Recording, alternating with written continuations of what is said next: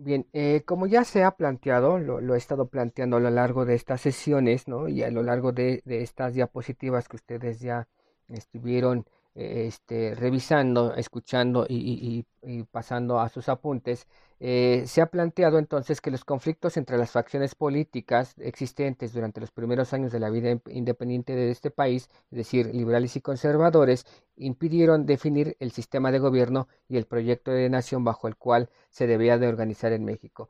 Eh, recuerden, que en una primera instancia, en estos primeros años de, vida independiente, eh, van a, van a, confrontarse dos proyectos de nación, el, el, monarquista y el republicano.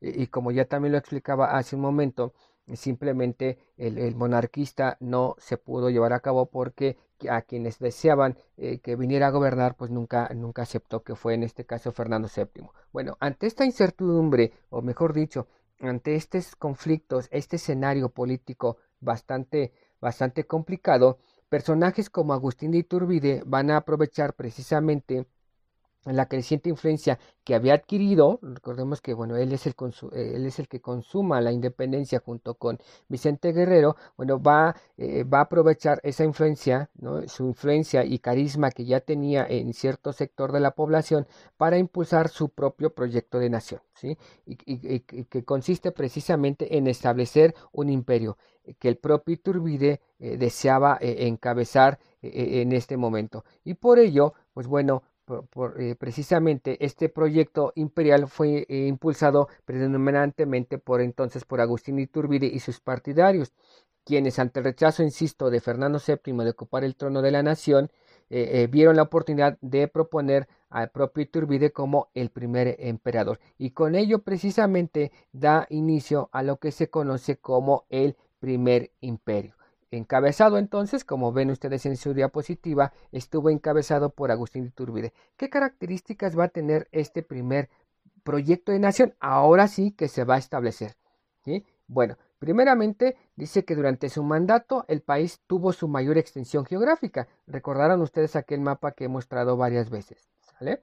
Eh, eh, es cuando México entre 1821 y 1824 tiene su mayor extensión. ¿sí?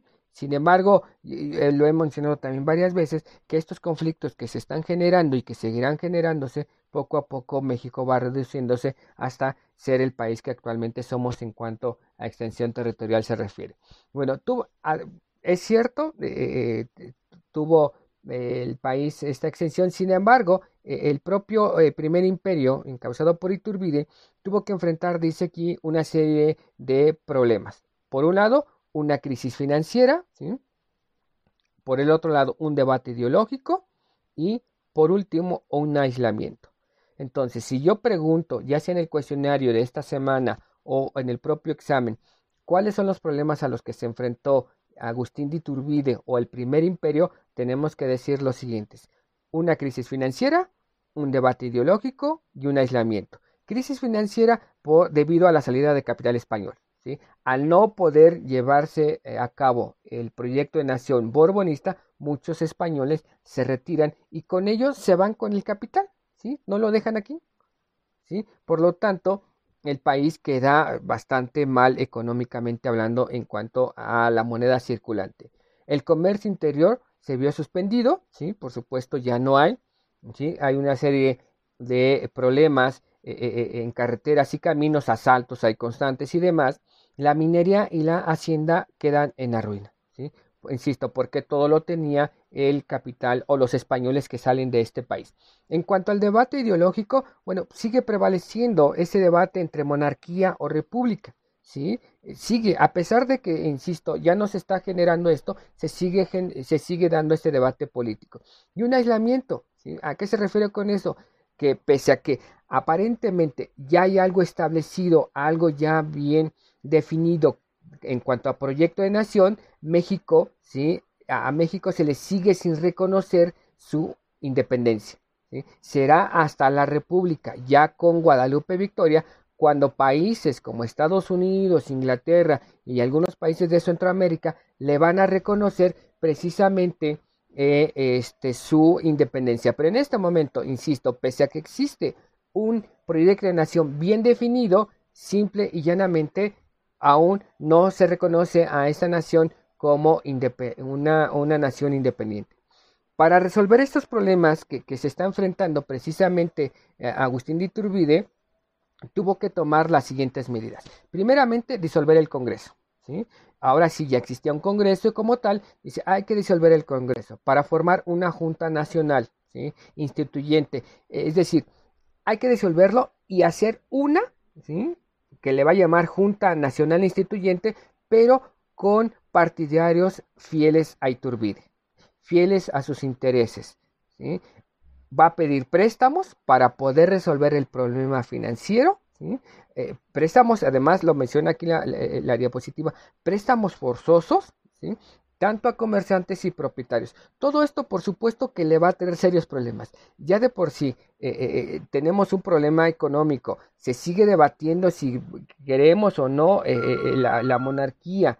Eh, por otro lado, estamos debatiendo eh, este, este problema en cuanto a la, eh, a la República. Entonces, esto le va a traer serios problemas. Así que en 1823, que eso no les he dicho, el primer imperio se está generando entre 1800, finales de 1821 y finales de 1822.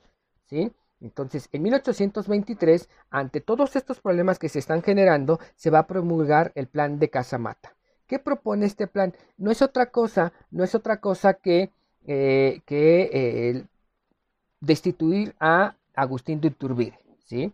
Es, eso es lo que se pedía. Se pedía la reinstalación del Congreso, ¿sí? Y la creación de uno nuevo, en donde se estableciera un proyecto de nación diferente, ¿sí? Van va a empezar empiezan los levantamientos armados ¿sí? en su contra y esto por supuesto va a generar que en 1800 a finales de 1823 Agustín de Iturbide tenga que dejar precisamente el, el, el poder para dar paso a lo que vamos a ver insisto en la siguiente semana dar paso a lo que va a ser la República. Entonces, como verán, pese a que existió un proyecto de nación aparentemente definido como es el imperio, encabezado ya así por un personaje, a pesar de ello, simplemente las dificultades que se están generando, recuerden, tres problemas importantes que se están generando durante este corto periodo que estuvo eh, Agustín de Iturbide, a pesar de ello, simplemente la nación no pudo continuar